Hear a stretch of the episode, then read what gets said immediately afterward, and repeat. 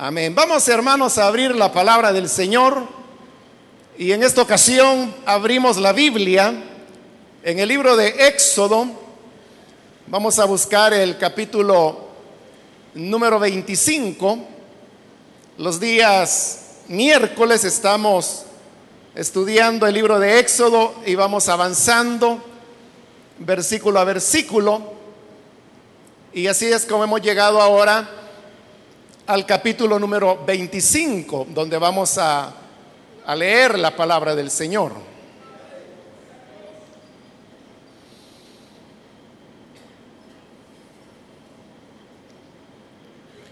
Dice la palabra de Dios en Éxodo capítulo 25, versículo número 31 en adelante. Haz un candelabro de oro puro labrado a martillo. Su base, su tallo y sus copas, cálices y flores formarán una sola pieza. Seis de sus brazos se abrirán a los costados, tres de un lado y tres del otro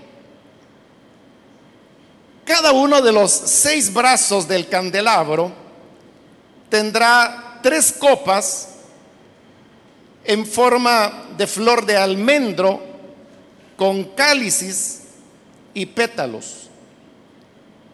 El candelabro mismo tendrá cuatro copas en forma de flor de almendro con cálices y pétalos.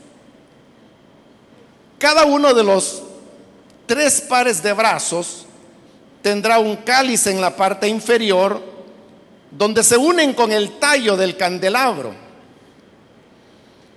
Los cálices y los brazos deben formar una sola pieza con el candelabro y ser de oro puro labrado a martillo.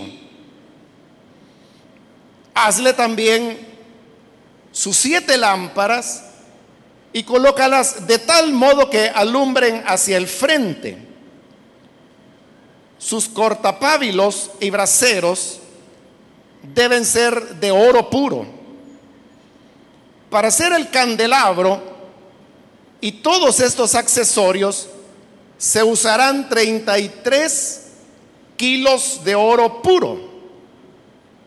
Procura que todo esto sea una réplica exacta de lo que se te mostró en el monte.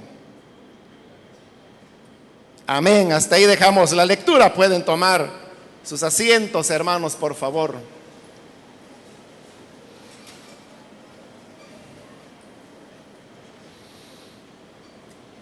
Hermanos, hemos entrado a la parte de este libro de Éxodo como lo he explicado en ocasiones anteriores, donde se está dando la descripción de cada uno de los elementos que formarían el tabernáculo donde la gloria de Dios se manifestaría para poder comunicarse con Moisés y a través de él al resto del pueblo. Hasta ahora hemos visto los materiales que se usaron para construir el tabernáculo.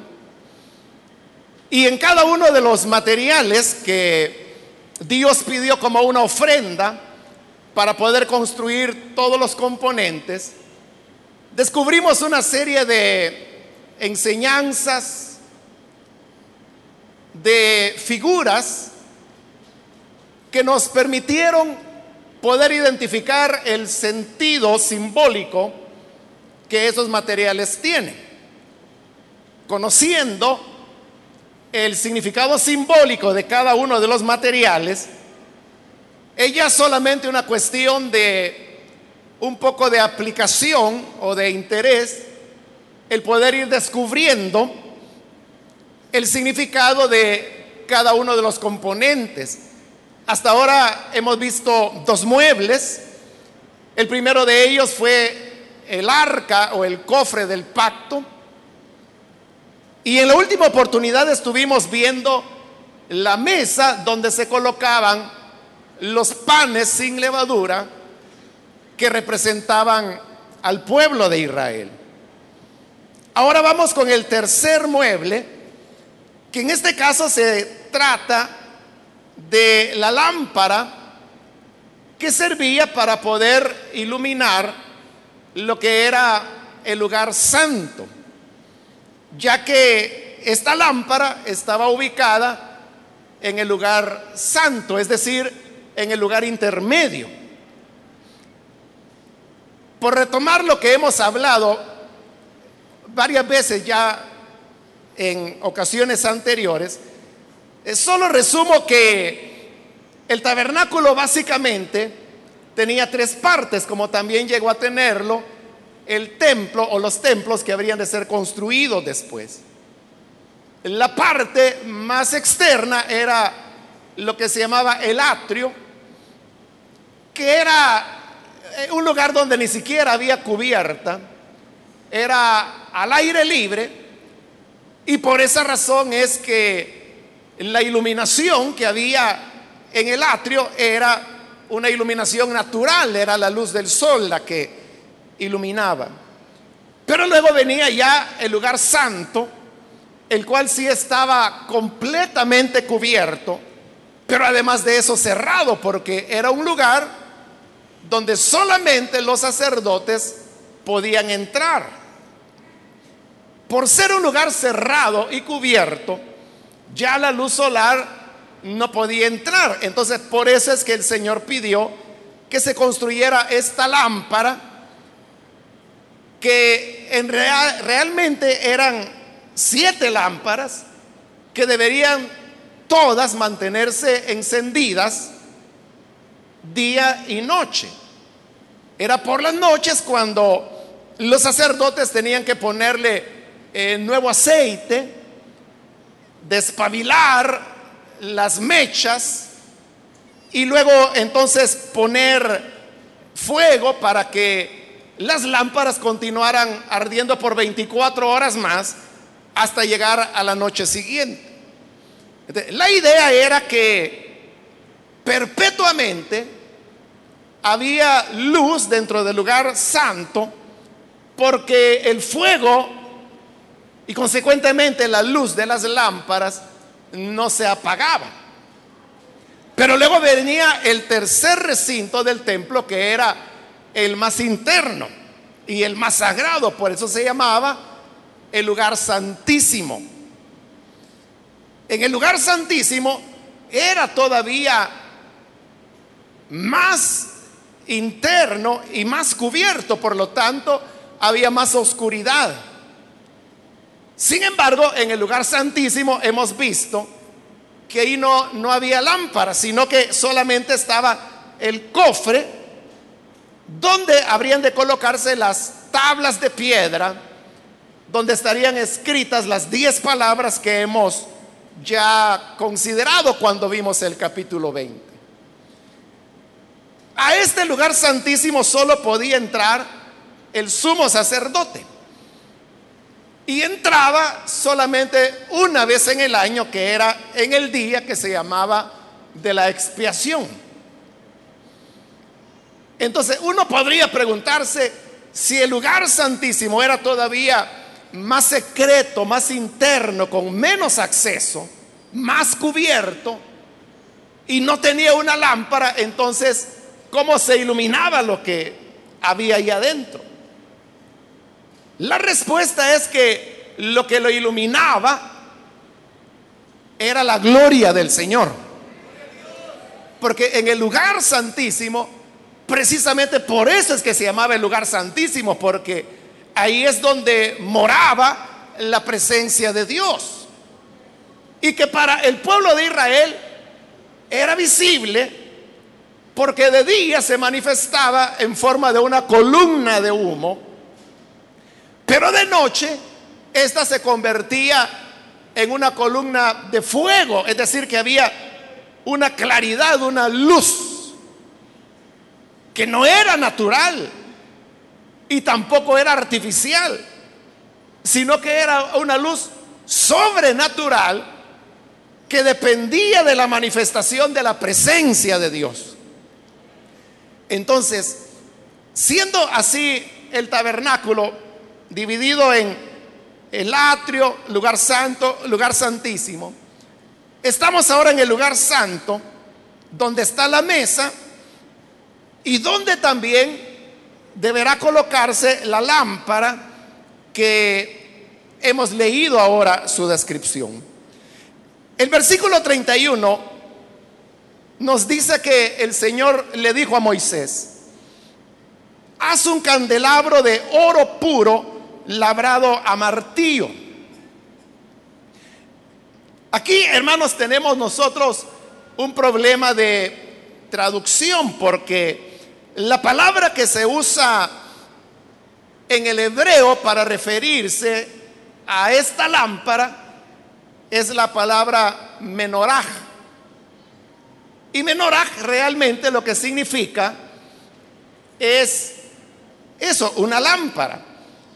Sin embargo, usted puede ver que la traducción que se ha hecho, al menos pues en la Reina Valera, la nueva versión internacional, que son las que yo tengo acá y que seguramente usted tiene también, dice candelero, candelabro. Y el problema de utilizar esa palabra es que candelabro viene de latín de una palabra latina que es candelabrum. Pero el problema con candelabrum en latín, que es de donde se tomó la palabra para traducir aquí candelabro, es que se refiere a algo diferente a lo que verdaderamente era la menorá. Porque si usted piensa en el origen de esa palabra, bueno, Candelabro en español, ya le dije, viene de latín candelabrum. Pero como ambas, tanto el español como el latín son lenguas romances, entonces se parecen. Pero entonces vea a qué le suena. Si vamos al latín, que es candelabrum, fíjese las palabras o las letras, las consonantes serían. Candelabrum Brum. Candelabrum. Candela. Brum. Es decir, que un candelabrum o candelabro, como se traduce al español, es aquel instrumento, puedo decir, en el cual se colocan candelas. Aún en español, dice candelabro, candela, candela, candelabro. O sea, sería el instrumento donde se colocan las candelas. O sea, no le puedo dar otra palabra porque la palabra es candelabro, ¿verdad? En el candelabro es donde se ponen las candelas. ¿Y por qué es una dificultad de traducción? Porque entonces eh, una persona puede llegar a pensar que se trataba de, eso, de lo que dice ahí un candelabro que servía para poner candelas. Pero eso representa una asincronía total porque recuerde que aquí estamos aproximadamente como en el año 2000 antes de Cristo. Y la candela no vino a ser descubierta o inventada inventada sería la palabra, sino como 1500 años después de esto. Que si queremos ubicarlo en el contexto de la Biblia, es ya para la época cuando los romanos habían establecido su imperio, que en las escrituras comienza en el Nuevo Testamento, pero no es porque comenzara con el nacimiento de Cristo. Los romanos al menos la tierra de Israel la habían conquistado 100 años antes que el Señor Jesús naciera. Pero tampoco significa que 100 años antes de Cristo nació el imperio romano. Ellos ya tenían más tiempo. en ese periodo romano es donde se inventa la candela. Es decir, que aquí, hermanos, estamos, realmente es más, más de 1500 años.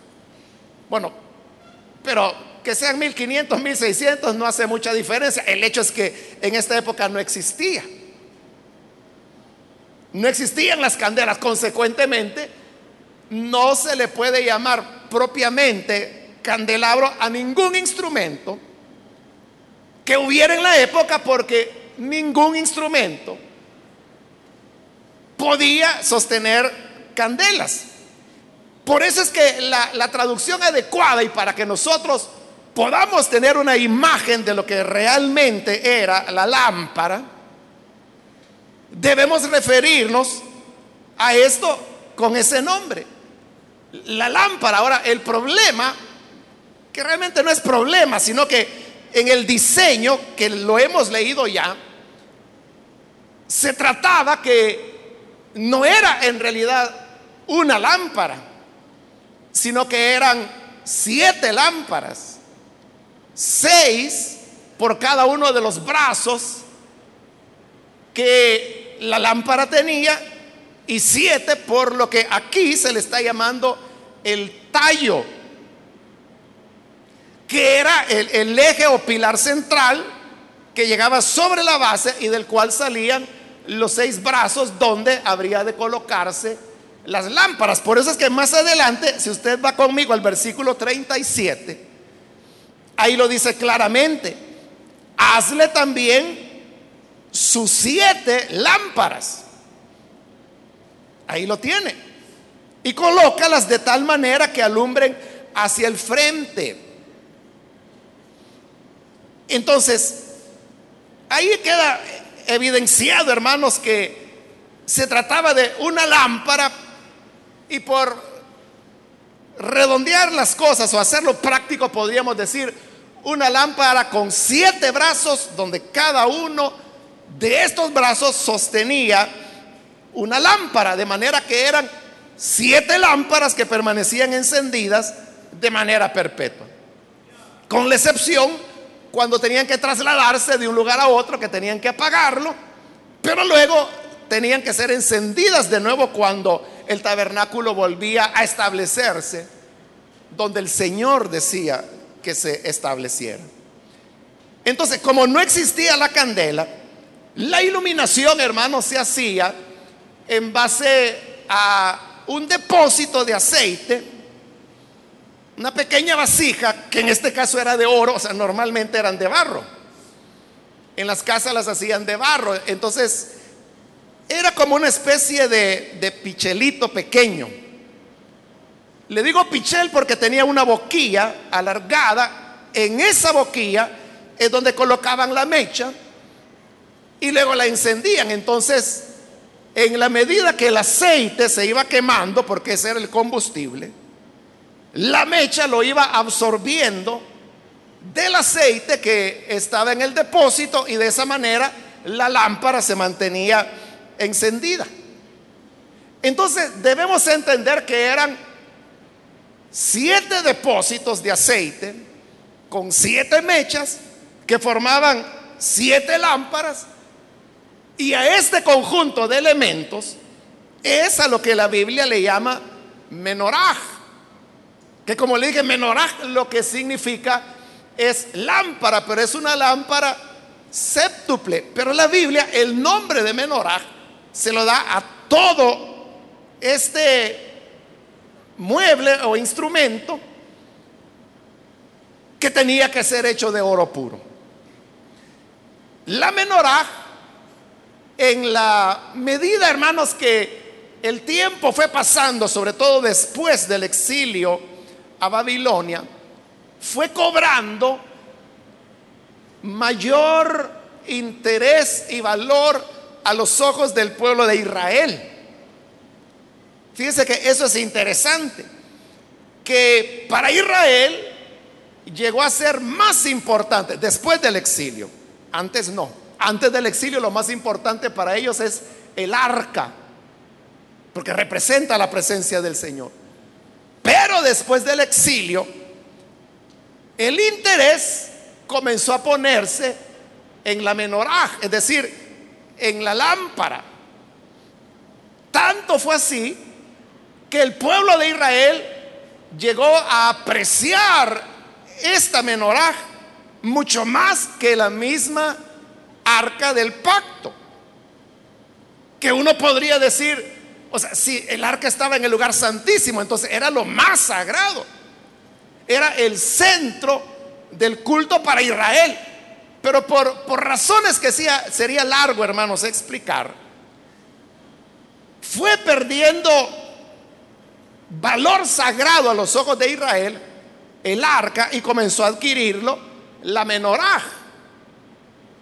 Tanto es así que aún en el día de hoy, si usted conoce el escudo de Israel, el escudo de Israel es la figura de la menorá.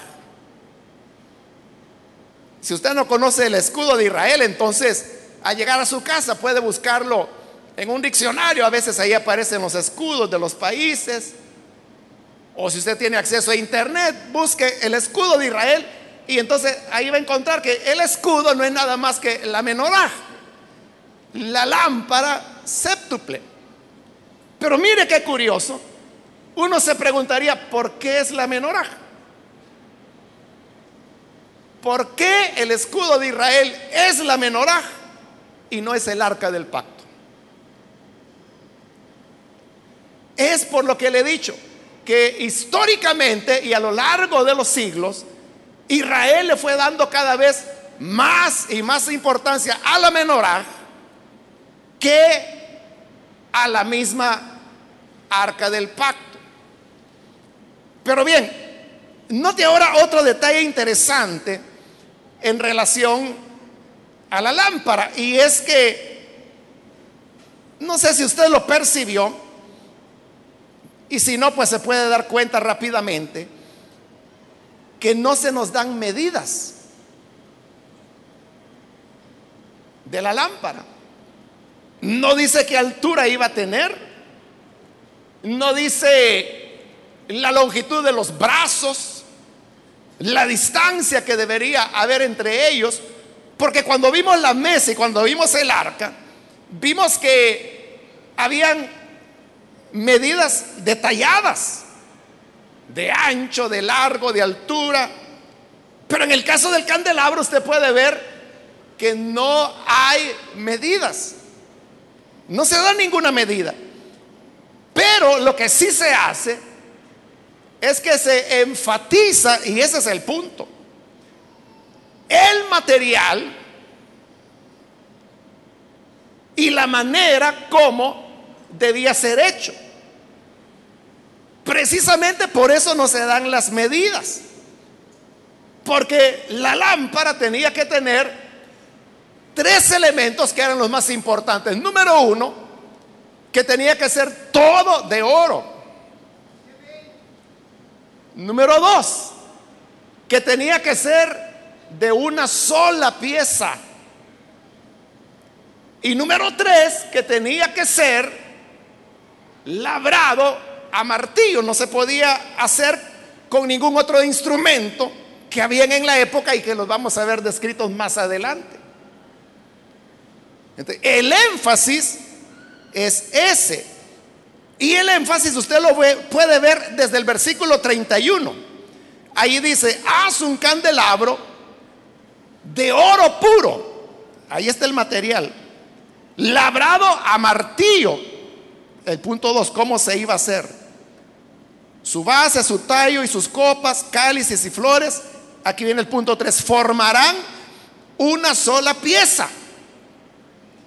Eso es lo, importante de la menorá el material que es una sola pieza y que es labrado a martillo. Esas instrucciones se repiten en el versículo 36. Allí dice, los cálices y los brazos deben formar una sola pieza. Ahí está el primer elemento, que es una sola pieza. Ser de oro puro el elemento 2, que es el material. Labrado a martillo, ese es el tercer elemento. Entonces, al no darse medidas, el énfasis recae en estas tres características, que es todo de oro, de una sola pieza y labrado a martillo. Ahora, como hemos venido explicando, hermanos, cada uno de estos elementos y detalles tienen un significado simbólico, que es el que estamos tratando de rescatar a través de estos pasajes que estamos examinando. En cuanto al oro puro, ya hemos mencionado, hermanos, desde que vimos los materiales, que el oro es el símbolo de la deidad. Entonces, como la lámpara tenía que ser construida de oro puro, entonces significa que uno pudiera decir que expresaba la pura divinidad. Es decir, que el oro habla de la divinidad de Cristo. Pero ¿por qué digo de Cristo? Porque lo que se va a construir de oro es una lámpara. Y el propósito de la lámpara, como lo dice el versículo 37, es que alumbren hacia el frente. Al decir que alumbren hacia el frente significaba que esos depósitos de aceite podían moverse sobre este instrumento de manera que se dirigiera la luz hacia donde uno quería. Entonces, Dios le pide a Moisés que alumbre hacia enfrente, es decir, hacia el interior del lugar santo. Entonces, como es una lámpara entonces. Y la función de la lámpara usted sabe que es iluminar entonces, ¿por qué dije que era la deidad de Cristo? Porque Jesús es el que en el Evangelio de Juan dice, yo soy la luz del mundo. Y el que me sigue no andará en tinieblas, sino que tendrá la luz de la vida. Entonces, como el Señor Jesús es la luz y es la luz de la vida, entonces Él es la lámpara que ilumina. Pero como la lámpara era de oro, entonces significa que el oro nos está hablando de la divinidad del Hijo de Dios. Luego, el segundo elemento es que era una sola pieza. Y al hablar de que era una sola pieza, significaba, hermanos, que Cristo solamente es uno. No había dos elementos o tres o cuatro piezas que tenían que atornillarse o algo o enroscarse para que formaran la menorá completa, sino que toda ella era un, un solo bloque de oro y que tenía que ser labrado a martillo hasta hacer de ella una lámpara para que pudiera iluminar. Entonces vea, el hecho de que se nos hable de una sola pieza significa que Jesús solo es uno. El mismo Señor lo dijo, yo soy el camino, la verdad y la vida. Nadie viene al Padre sino por mí. Sino por mí. O sea, no hay otro. En el libro de los Hechos la escritura dice, porque no hay otro nombre dado a los hombres en que podamos ser salvos. Las cartas pastorales dicen porque no hay otro mediador entre Dios y los hombres, sino Jesucristo hombre.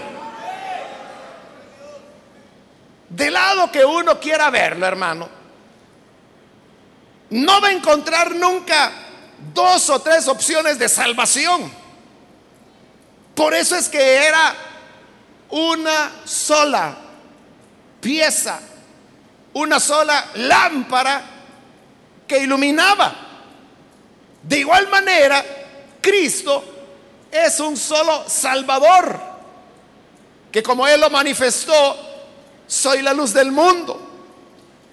El que me sigue no andará en tinieblas y así como la luz solar es la que le da vida al planeta, a las plantas, a los animales, a nosotros mismos. Cristo, que es la luz de Dios, es la que nos da vida y vida eterna. Pero no hay otro. Entonces, este hermanos es un camino donde uno no se puede perder. ¿Por qué? Porque solo es un camino, solo se trata de un camino. Si hubieran 10, 15, 20 o mil caminos, uno tendría que dilucidar cuál es el correcto.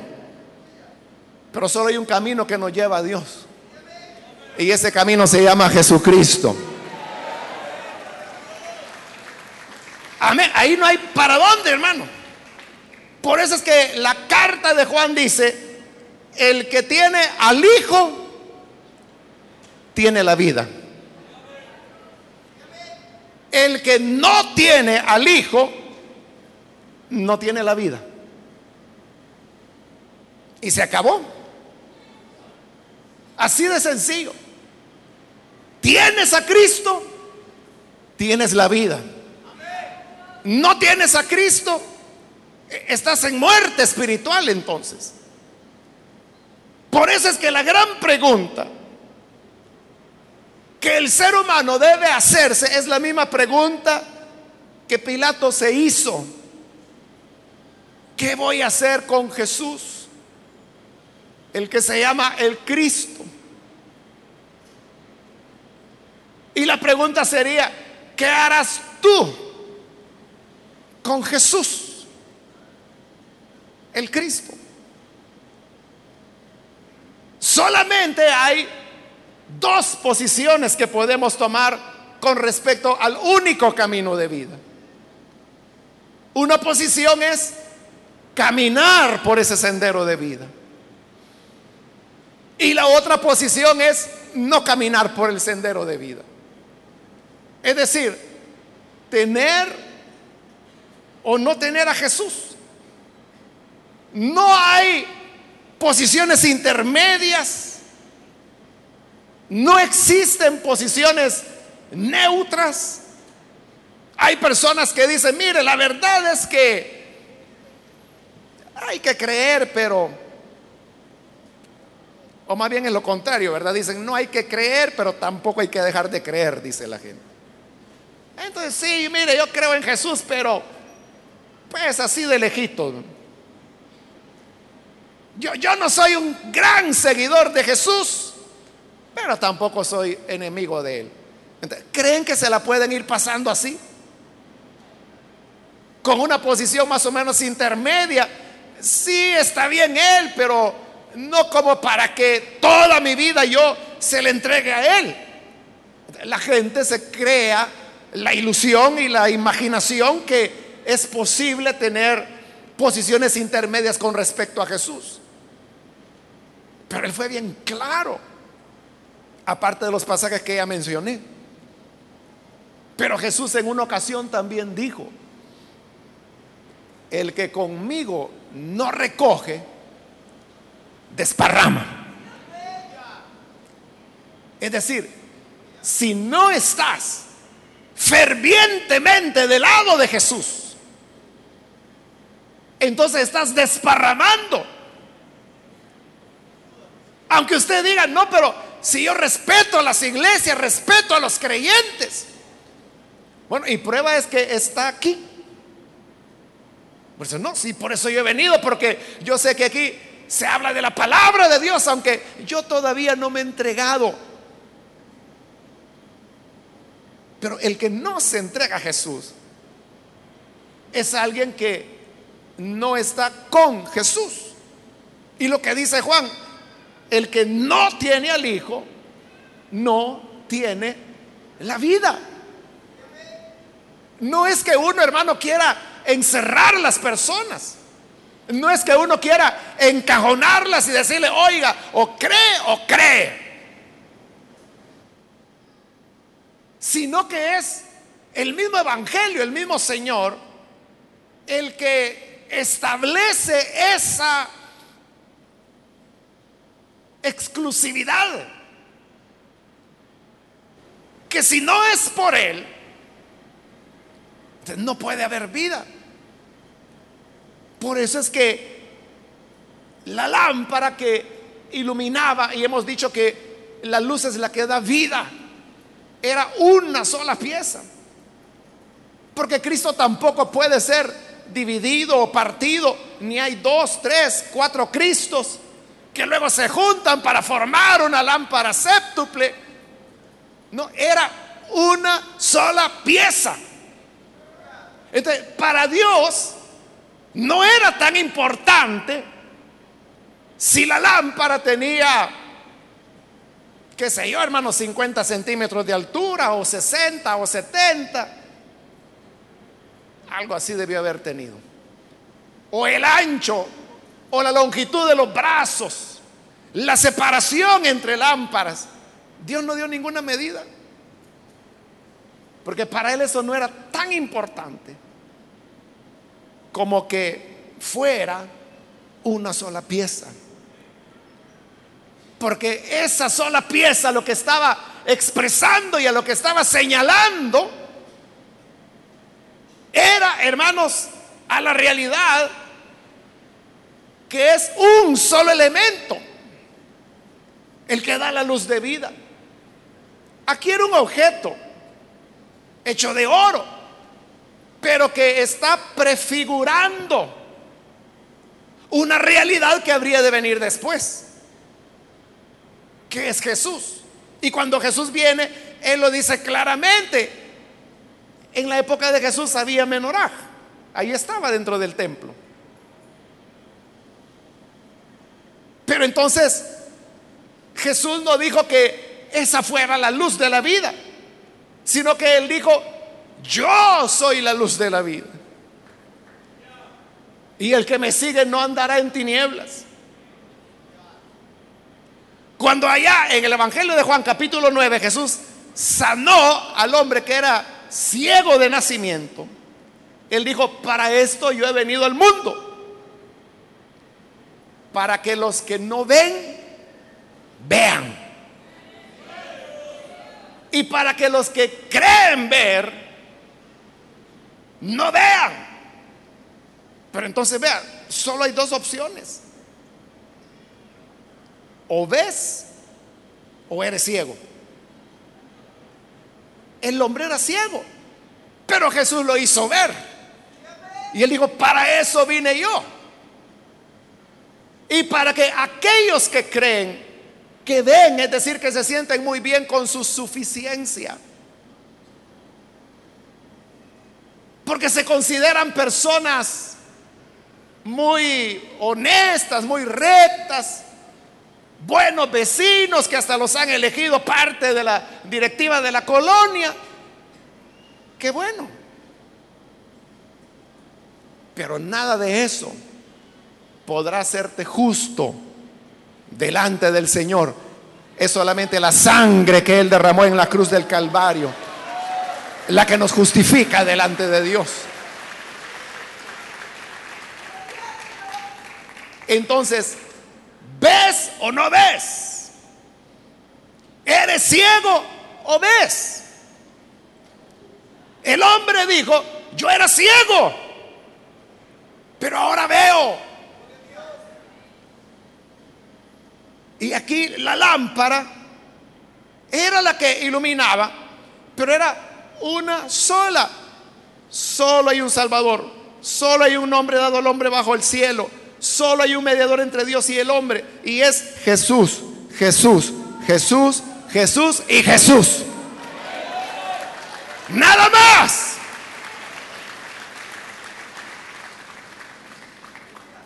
El tercer elemento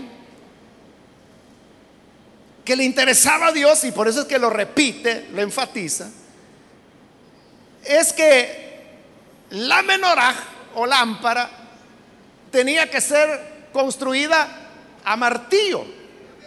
Es decir, que era una masa de oro en el versículo 36. Se nos menciona que eran, perdón, es el versículo 39. Versículo 39.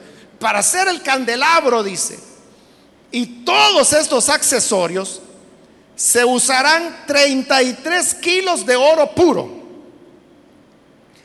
33 kilos más o menos son entre 72 a 73 libras.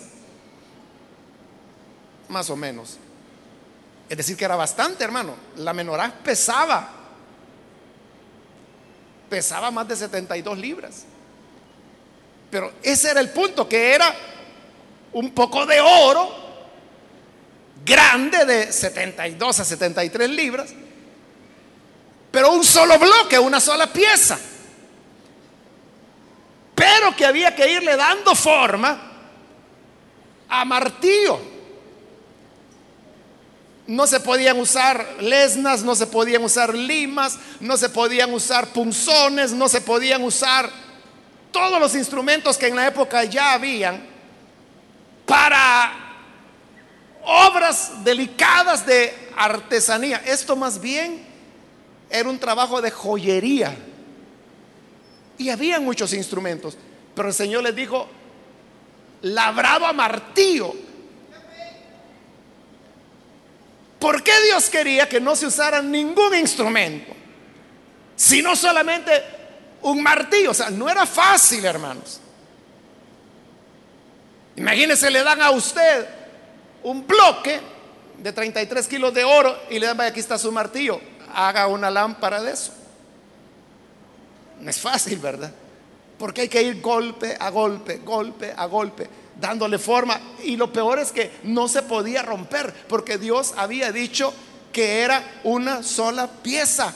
Por eso es que al Cordero de Dios, cuando estaba crucificado, no le rompieron ningún hueso. Porque estaba escrito que al cordero que se ofrecía como sacrificio no se le debería romper ningún hueso. Entonces no se podía romper la lámpara. Pero ¿cómo actúa el martillo? Usted sabe que el martillo sirve para dar golpes.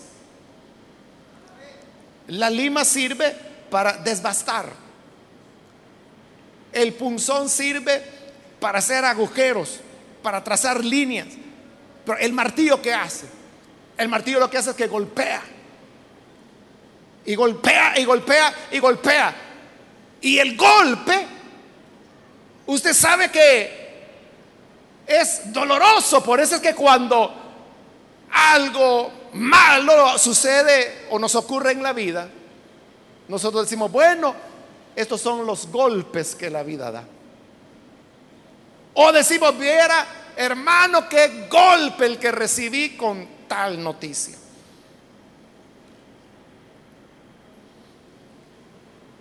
¿Por qué quería Dios que la lámpara se labrara a martillazos? Porque la luz de la vida solamente puede brotar del dolor. Es lo que Jesús dijo. Si el Hijo del Hombre fuere levantado y estaba haciendo referencias a su crucifixión, entonces atraerá a todos así. Pero ser levantado significaba el dolor. Ser levantado, ser crucificado significaba el martillazo, los golpes de la pasión que tuvo que sufrir para llegarse a convertir en la luz de vida. Usando otra figura, Jesús dijo, si el grano de trigo no cae a tierra, se queda solo y no da fruto. Nosotros acá no cultivamos trigo, pero sí maíz. Pero tome usted una semilla de maíz y colóquela no sé, encima de la refrigeradora, donde usted quiera. Mientras los ratones no se la coman, hermano. Podrán pasar meses, años, y esa semilla iba a estar. No va a llevar fruto. Pero si usted la coloca en la tierra, donde la tierra, el agua, las condiciones de temperatura hacen morir a la semilla, entonces lleva mucho fruto. Entonces, la vida surge de la muerte. La vida surge del dolor. La luz viene de aquello que fue martillado. ¿Y qué es lo que se martilla?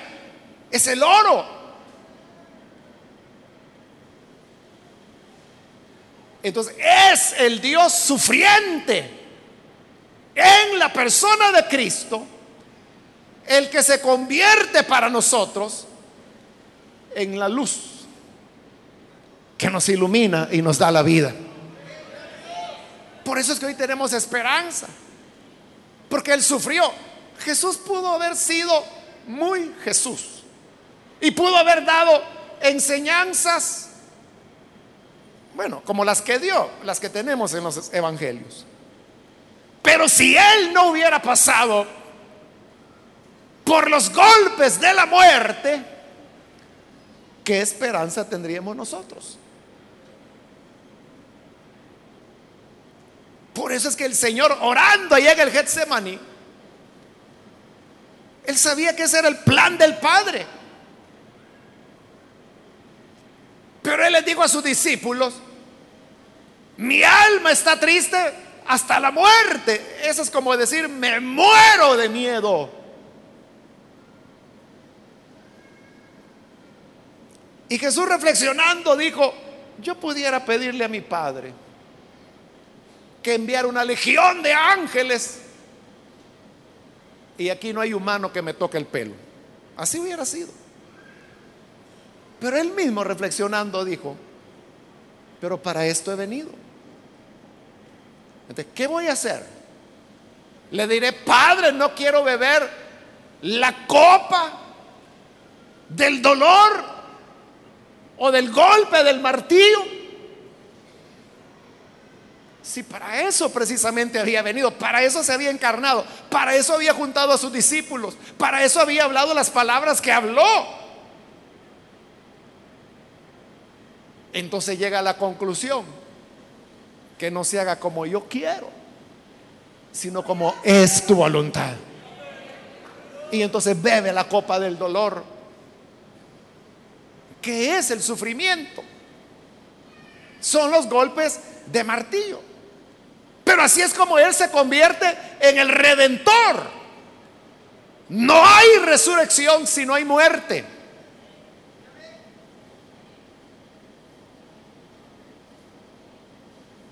Y en 1 de Corintios 15, Pablo explica que la resurrección es el fundamento del evangelio al grado tal que dice Pablo que si no hay resurrección, entonces dice, la fe no sirve para nada, nuestro mensaje es una sarta de mentiras y olvídense señores porque entonces todos están en sus pecados. Si no hubiese resurrección. Mas ahora, continúa diciendo Pablo, Cristo ha resucitado. Las primicias. Pero ¿por qué resucita? Porque antes murió. La vida, la esperanza, entonces viene del dolor, del golpe del martillo. Muy bien, así es como Jesús entonces llegó a convertirse en la luz de la vida. Pero eso es algo que también tiene que ver con nosotros, hermanos. ¿Por qué tiene que ver con nosotros? Porque así como Jesús dijo, yo soy la luz del mundo, también eso exactamente dijo de usted. Él dijo, ustedes son la luz del mundo. En Mateo capítulo 5. Y una ciudad construida sobre un monte no se puede ocultar. Pero él dijo que nosotros somos la luz. Claro, nosotros no brillamos con luz propia. Porque no somos fuente de luz. Solo reflejamos la luz verdadera que es Cristo. E, es como la luna. Que estas noches precisamente, si usted ve el cielo, creo que ya, ya está pasando, pero hace como dos, tres días, algo así fue la luna llena. Usted ahorita ya está luna menguante, pero si usted la ve todavía, al salir de aquí puede ver el cielo y si no está nublado, pues la va a ver, ¿no? Pero uno dice, bueno, qué linda la luna, cómo brilla. La luna no brilla. La luna no tiene luz propia. Solo está reflejando la luz del sol. Así es el creyente. Nosotros no tenemos luz que ofrecerle al mundo. Solo tenemos el reflejo de la luz de Cristo que caiga sobre nosotros para que rebote hacia otras personas. En ese sentido, es que Jesús dijo, ustedes son la luz del mundo. Y ahí viene el problema. Porque le dije que el pasaje tiene que ver con nosotros, porque así como Jesús es luz, resulta que también nosotros lo somos. Pero ¿cómo se construía la lámpara para que iluminara? Para que diera luz. A golpes. A golpes de martillo. Usted pudiera decirle, Señor, sí está bien. Yo voy a reflejar tu luz, pero con algodoncito, Señor. Ahí despacito me va sobando. O con borrador, ¿verdad? Y dentro de unos mil años yo creo que ya voy a ir agarrando forma. Pero Dios dijo, a martillo. Lo harás a martillo. Entonces, ¿cuándo es que el creyente ilumina? Cuando pasa bajo el golpe del martillo. Igual que Jesús. Cuando Él dijo, si el grano de trigo no cae en tierra, no muere, no, se queda solo, pero si muere, lleva fruto. Eso lo estaba diciendo de él, pero también lo estaba diciendo de nosotros. Que solamente vamos a llevar fruto cuando pasemos por la muerte. Y no estoy hablando de la muerte física, porque esa es la última. Sino que estoy hablando de lo que es aún peor. La muerte al yo a nuestras preferencias, a nuestros deseos. ¿Cómo se puede morir al yo? A golpe de martillo. Es decir, que en la vida diaria, exactamente lo que llamamos los golpes de la vida, son los golpes a través de los cuales Dios nos va labrando en una preciosa lámpara que ilumina.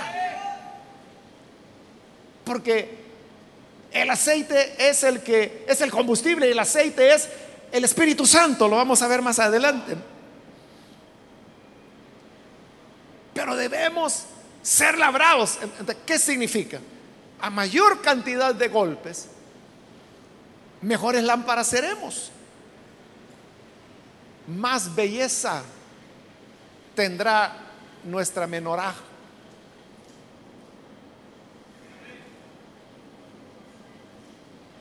Así que prepárese, hermano. Preparémonos, hermanos y hermanas, porque ahí viene no le digo el alfarero porque el alfarero no usa martillo. Pero le voy a decir el olfebre, el escultor, que es el Señor. Y viene con su martillo. Y Él es el que comienza a golpear nuestro yo. ¿Y qué son los golpes? Yo no lo sé. Usted cuénteme, ¿qué es lo que más le duele? ¿Y qué es aquello a lo que usted ha renunciado por causa de Cristo? Y no estoy hablando de pecado. Estoy hablando de cosas que son totalmente legítimas. Pero que el Señor le pide morir a eso. Y usted puede decir, ¿acaso yo no tengo derecho a eso? Es lo que Pablo decía. ¿Acaso solo yo y Bernabé no podemos tener una hermana por esposa? ¿Era malo que Pablo se casara? No. Y no la escritura dice que honroso es en todos el matrimonio. Tenía derecho, pero ¿por qué nunca se casó? Porque él voluntariamente renunciaba a algo por causa del reino de Dios. Eso no es fácil. Peor en una cultura como la hebrea, donde tener hijos era la bendición de Dios. Si no había hijos se consideraba como una especie de castigo o maldición. Pero él voluntariamente renuncia. Esos son los martillos de Dios. El problema con nuestro yo es que nunca termina de morir, hermanos. Dios tiene que seguir golpe tras golpe. Y nosotros decimos, no, hoy sí que ya no aguanto. Señor, si esto sigue un día más, entonces yo me voy, me aparto. Pero Dios sabe que aguantas y sigue Dios con su martillo, golpeando y golpeando y golpeando y golpeando. Y tú dices, no, ya no. Hoy un muchacho, un joven, me explicaba de las dificultades que estaba viviendo y me decía, así cuesta ser feliz. Y yo le dije, ay Dios, si como propósito de la vida tenés la, la felicidad, todo frustrado vas a terminar. Pues sí, porque el Señor no nos mandó a buscar felicidad. Él nos mandó a servir. Es lo que Él vino a hacer. Él dijo, yo no he venido a ser servido, vine a servir. Entonces, si yo sirvo, voy a tener muchas satisfacciones. Si yo espero felicidad, estoy perdido. Porque lo que Dios me ofrece es martillazo. Entonces él me dijo, sí, me dice, está bien, pero el problema, me dice, es que la gente no agradece cuando uno les ayuda en algo. Ay, Dios, le dije yo, si estás esperando agradecimiento, otra vez vas a tener muchas frustraciones. Pero si sirves sin esperar nada, y nada es nada, tendrás muchas satisfacciones. Ese es el punto, hermanos.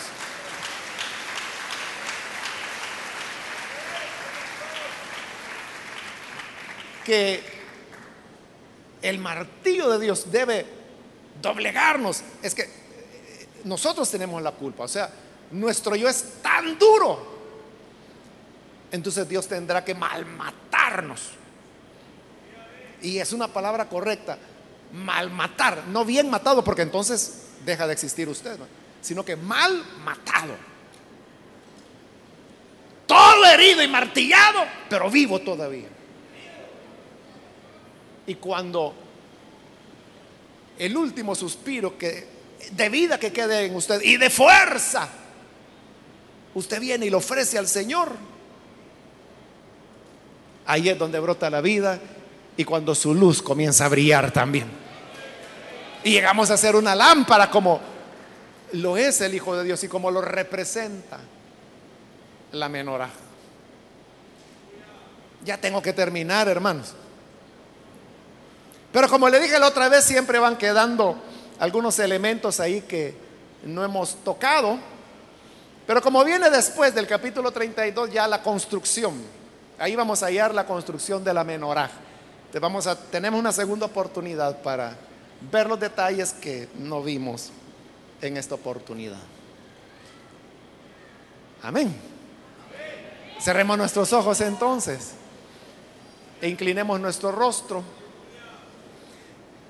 Y muy rápidamente, hermanos, yo quiero hacer una invitación para las personas que todavía no han recibido al Señor Jesús como Salvador. Pero si usted ha escuchado hoy la palabra del Señor y a través de ella usted llega a comprender qué es lo que Dios está haciendo en su vida. Yo no le puedo explicar el por qué, el porqué de lo que Dios hace en su vida. Pero sí le puedo explicar el para qué. Y el para qué es para que brilles. Entonces, si necesitas venir al Hijo de Dios, puedes ponerte en pie en este momento. Aquí hay una persona que pasa, bienvenido. Alguien más que necesita venir para creer en el buen Salvador puede ponerse en pie. Venga, que el dolor y las situaciones difíciles que está atravesando, el Señor puede resolverla. Muy bien, aquí hay otra persona que viene, Dios lo bendiga, bienvenido. ¿Alguien más que necesita pasar? Puede ponerse en pie si es primera vez que necesita venir al buen Salvador, yo le invito para que no desaproveche la oportunidad. Pase. Otra persona, quiero ganar tiempo e invitar si hay hermanos o hermanas que se alejaron del Señor. Quizás usted se alejó porque dijo, yo no aguanto. Pero sabe, eso no es cierto. La Biblia dice que no vamos a ser probados más allá de nuestras fuerzas. Todo lo que vivimos está dentro de nuestra capacidad. Lo que ocurre es que no nos gusta morir a nuestro yo.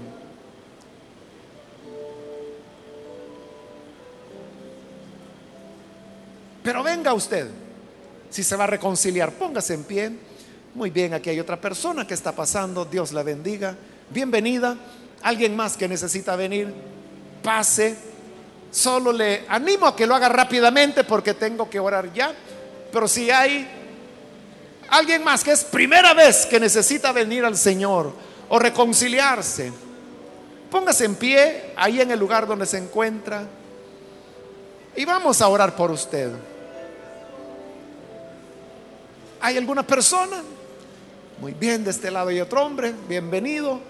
Alguien más que necesita venir, póngase en pie. Acérquese. Voy a finalizar. Hago la última invitación. Si hay alguien más que necesita venir por primera vez o necesita venir a reconciliarse, póngase en pie. Hermano y hermana, si usted está atravesando una situación difícil, está afrontando los golpes de la vida. Créame que esos golpes no son en vano. Como lo dice la escritura, esta tribulación produce en nosotros un cada vez eterno peso de gloria. Dios nos está labrando para que lleguemos a ser un reflejo de su gloria. Y a usted que nos ve por televisión, le invito para que reciba al Señor como Salvador si aún no lo ha hecho. Únase con las personas que están acá. Y si usted también está atravesando golpes de la vida, hay un propósito de Dios en ello. Oremos. Señor, gracias te damos por las personas que están aquí al frente, como también aquellas que a través de televisión o radio o a través de cualquier medio que tú permitas están escuchando tu palabra y han llegado a la comprensión que tú, Señor, eres nuestra esperanza y que el camino que tú seguiste y marcaste con dolor y sufrimiento es el camino que también nosotros hemos de transitar. Ayúdanos a ser fuertes y valientes confiado siempre en ti. Bendice, Padre, cada una de estas personas y bendice a tu iglesia. Ayúdanos, Señor, a esperar, a apoyarnos en ti y saber que tú siempre nos acompañarás para que seamos el reflejo de tu luz a este mundo que sucumbe en oscuridad. Por Jesús nuestro Señor lo pedimos. Amén y amén.